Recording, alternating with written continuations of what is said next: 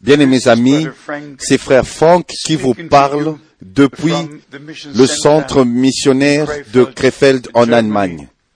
C'est toujours un privilège pour moi de partager la précieuse parole de Dieu avec vous. Nous essayons d'atteindre toute la terre avec le véritable message de la parole de Dieu, avec la parole promise pour ce jour. Nous parlons du retour de Christ, de l'accomplissement des prophéties bibliques dans notre temps, dans notre génération.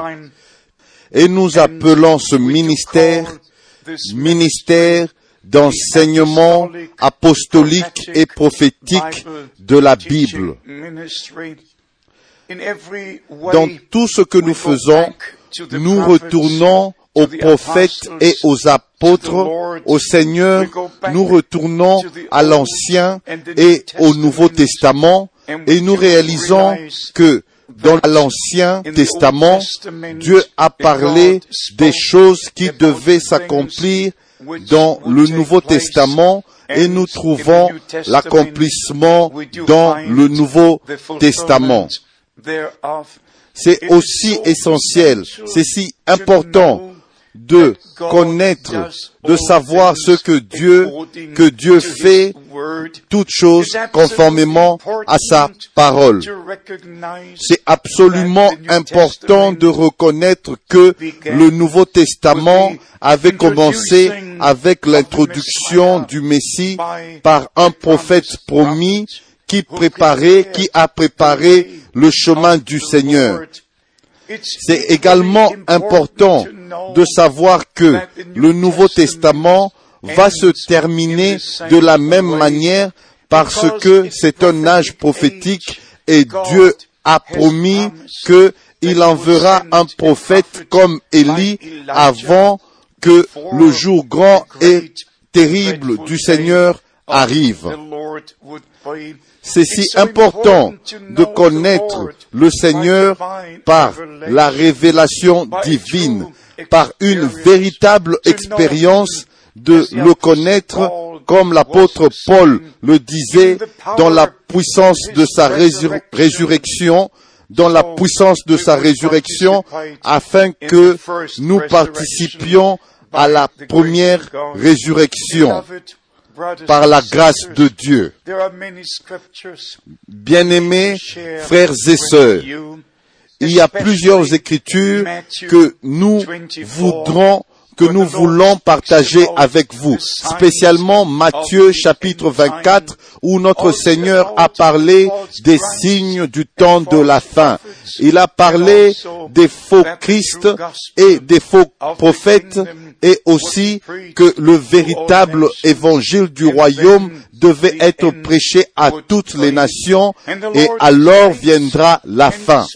Et le Seigneur a dit, en parlant, en nous parlant aujourd'hui, il a dit en rapport avec tout ce qu'il avait prédit qui devait arriver, et vous, quand vous verrez toutes ces choses, redressez-vous, car votre rédemption est proche.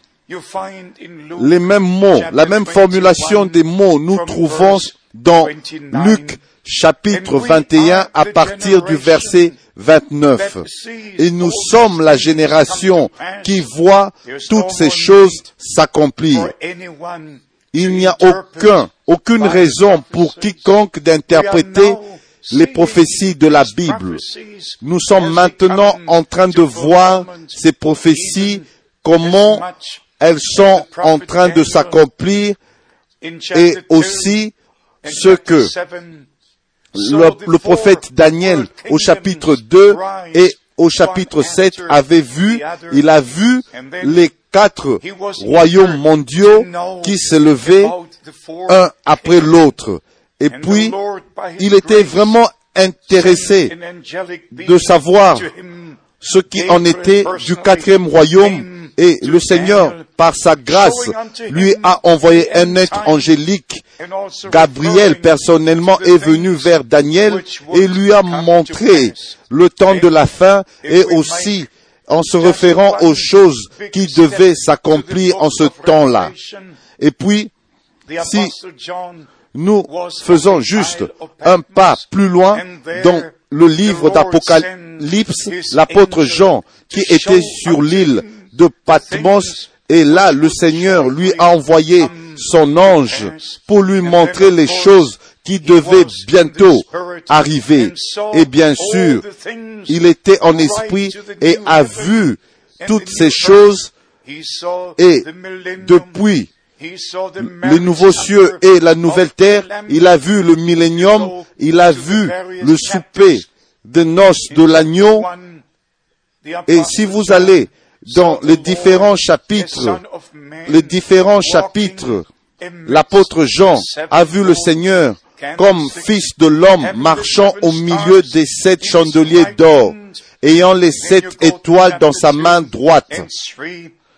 Et puis, vous allez au chapitre 2 et 3, où il nous est parlé des sept anges, des sept églises qui vont aux sept églises qui ont une signification prophétique.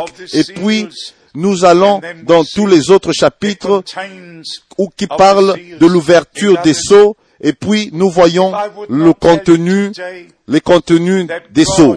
Bien aimés, si je, je ne dois pas vous dire aujourd'hui que Dieu a envoyé un prophète dans notre temps, je serai en train de vous égarer. Je ne vous, je vous dirai pas la vérité alors. Et bien aimés amis, je suis dans le royaume de Dieu depuis 1949 au moment où je naquis de nouveau et rempli et je fus rempli du Saint-Esprit. Je suis un témoin de la puissance surnaturelle de Dieu qui a été manifestée dans les réunions en 1955. J'ai participé aux réunions de William Branham un homme envoyé par Dieu avec le message de Dieu pour le peuple de Dieu pour notre temps. Bien-aimé, j'ai pu savoir déjà dans les années 50 et connaître déjà dans les années 50 tous les grands évangélistes qui sont sortis de ce grand réveil, de ce grand, dans cette vague de réveil qui a frappé la terre depuis 1946, qui est apparu sur la terre depuis 1946. Mais c'était William Branham que Dieu a utilisé d'une manière spéciale et moi j'ai eu le privilège de le connaître personnellement, précisément pendant dix ans. J'ai vu le don du discernement, le don de révélation, j'ai vu le don de guérison, j'ai vu les dons du Saint-Esprit se manifester dans son ministère. Bien-aimé, quel bien cela me fera si je vous racontais des histoires. Tous ceux qui sont appelés par Dieu au ministère devaient, devaient être mis eux-mêmes au courant des choses dans le royaume de Dieu. C'est, je devais seulement vous dire ce que le Seigneur a fait au temps d'Abraham, au temps de Moïse, et même au temps où notre Seigneur Jésus-Christ, quand il est venu comme le Messie promis, et l'Écriture dit, il est venu vers les siens, et les siens ne l'ont point reçu. Ils ont eu leur réunion, leur service. Ils avaient leur psaume. Ils chantaient leur psaume. Ils louaient Dieu. Et en même temps, en même temps, ils rataient, ils manquaient le jour de la visitation de Dieu, de leur visitation. Bien-aimés, c'est seulement ceux qui ont reçu Jean-Baptiste et son ministère, leur cœur furent préparés. Et comme L'écriture, la Sainte Écriture nous dit dans Luc au chapitre 1 verset 16 et 17 que au travers du ministère de Jean-Baptiste, les cœurs des pères devaient être ramenés au cœur des enfants du Nouveau Testament.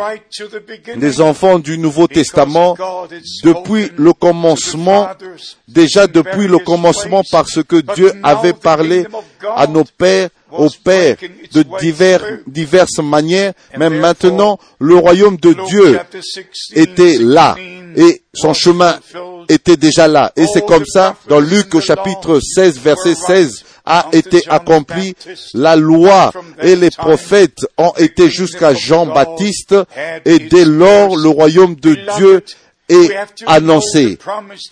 Bien-aimés, nous devons connaître la parole de parole promise de Dieu pour aujourd'hui. Ce n'est pas suffisant de connaître, de savoir ce que les grandes personnes charismatiques font.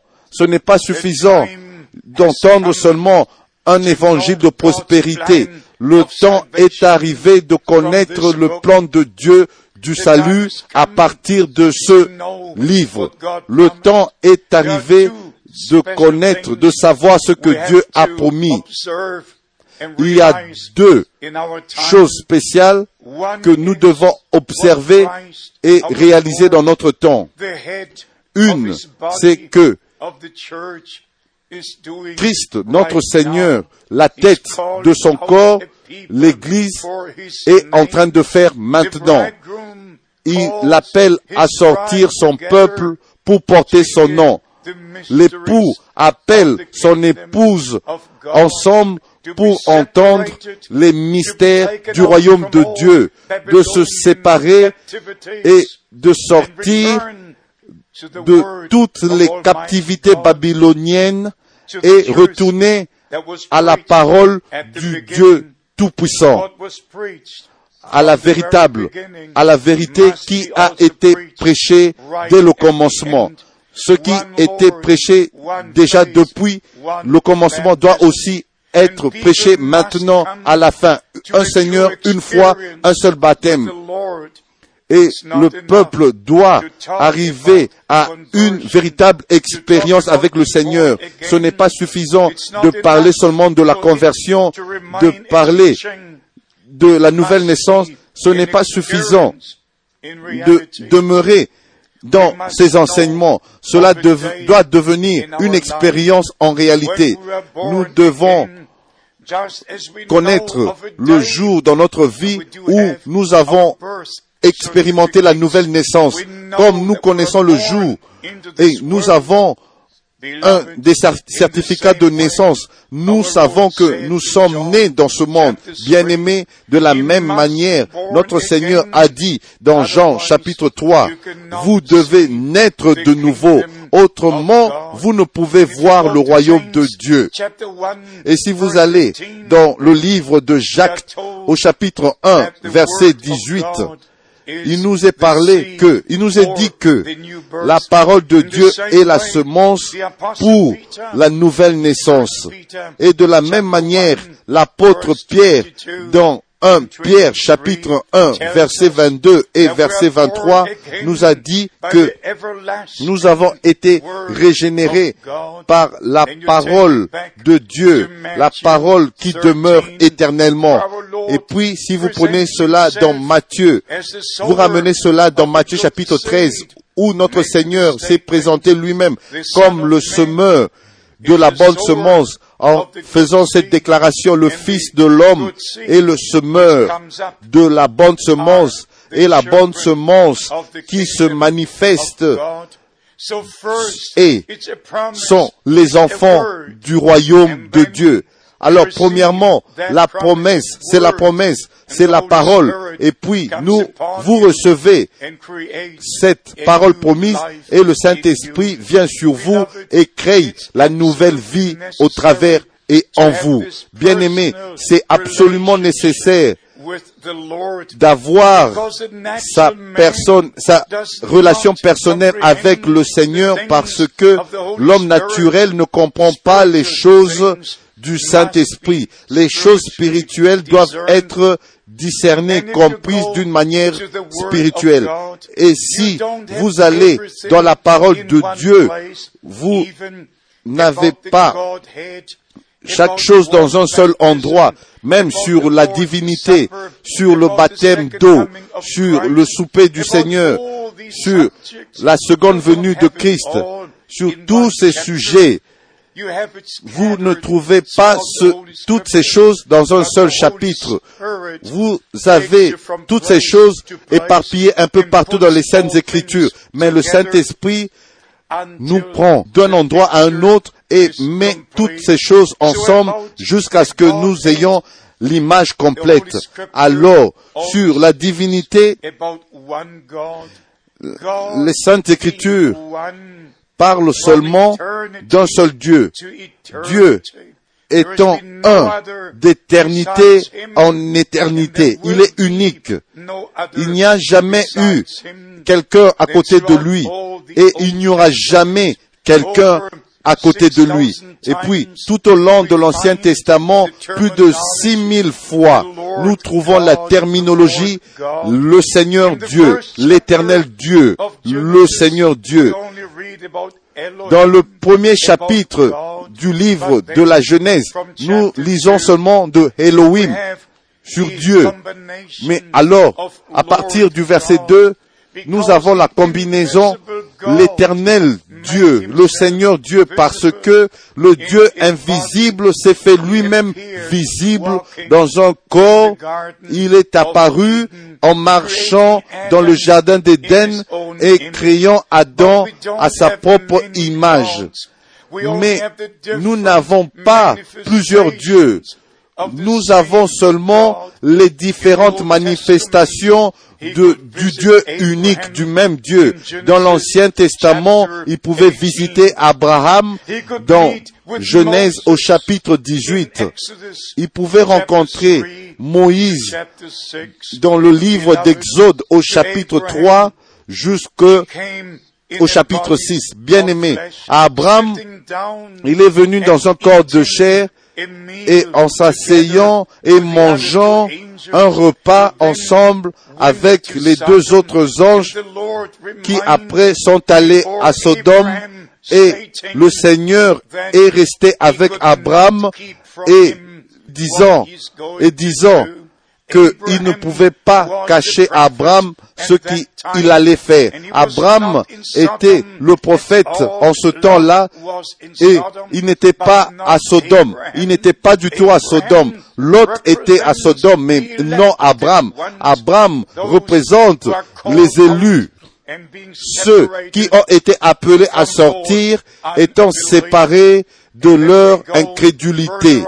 Et puis, nous allons plus loin encore dans Exode au chapitre 2, au chapitre 3, au chapitre 4, au chapitre 5 et au chapitre 6 où le Seigneur est apparu à Moïse dans le buisson ardent et lui a dit, je suis le je suis, et dit aux enfants d'Israël que le je suis m'a envoyé.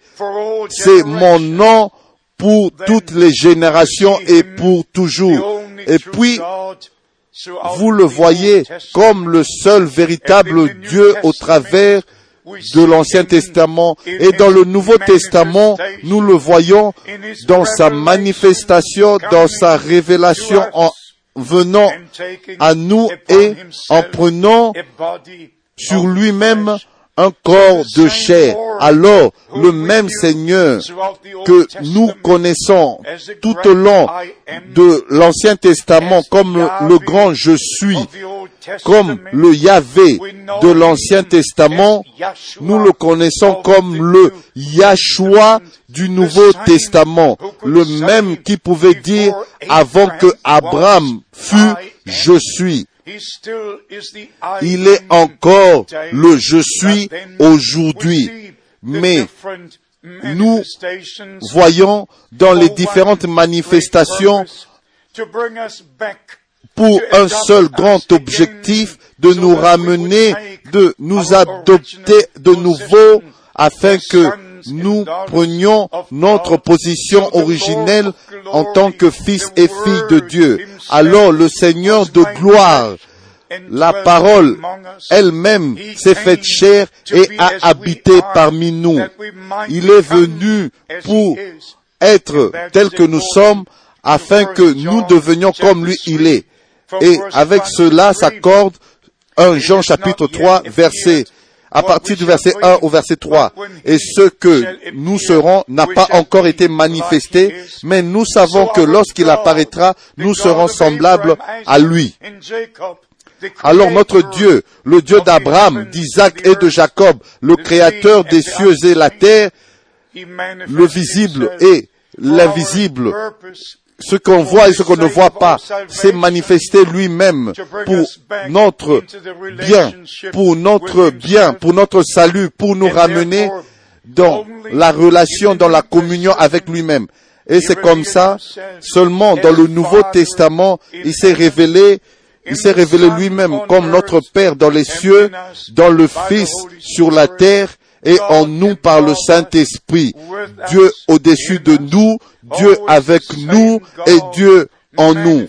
Toujours le même Dieu se manifestant lui-même pour un seul grand objectif, pour accomplir afin que nous soyons avec lui pour toujours. Bien-aimés, le même, c'est la même chose avec le baptême, avec le baptême véritable biblique de ceux qui croient en Jésus-Christ comme leur sauveur personnel. Et parce qu'il y a seulement une seule véritable manifestation du seul véritable Dieu pour nous, pour notre salut et c'est en Jésus-Christ. Le chemin de Dieu vers nous et notre chemin est seulement en Jésus-Christ.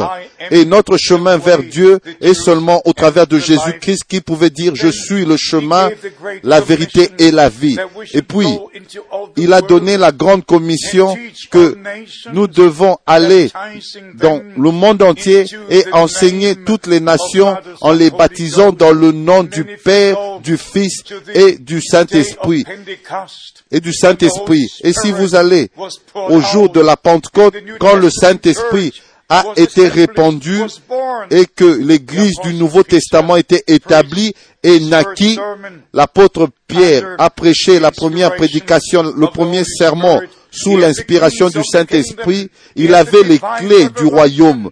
Il avait la révélation de qui était véritablement Jésus-Christ, sur qui cette révélation et sur cette révélation de Jésus-Christ, l'Église du Nouveau Testament a été édifiée et les portes du séjour des morts ne prévaudront point contre elle. Pierre, l'apôtre, avec l'autorité divine, a dit à la multitude, repentez-vous et que chacun de vous soit baptisé pour la rémission de vos péchés dans le nom de Jésus-Christ. Bien-aimé, ce n'est pas une hérésie, c'est le véritable enseignement de l'Église du Nouveau Testament en ce qui concerne le baptême. Déjà, depuis le premier jour, quand l'Église du Nouveau Testament a été appelée à l'existence, a été établie, c'était William Branham, le serviteur de Dieu et prophète, qui devait nous ramener aux enseignements originaux sur la divinité que Dieu n'existe pas en trois personnes éternelles. Le Père qui devait être éternel, le Fils être éternel, le Saint-Esprit éternel. Trois différentes personnes qui sont assises à côté, l'une à côté de l'autre, parlant l'une à l'autre. C'est un blasphème. C'est, il y a seulement un seul véritable Dieu. Un véritable Dieu pour toujours et à jamais. Bien aimé.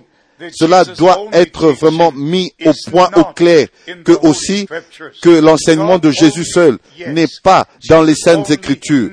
Dieu seul, oui. Jésus seul, non.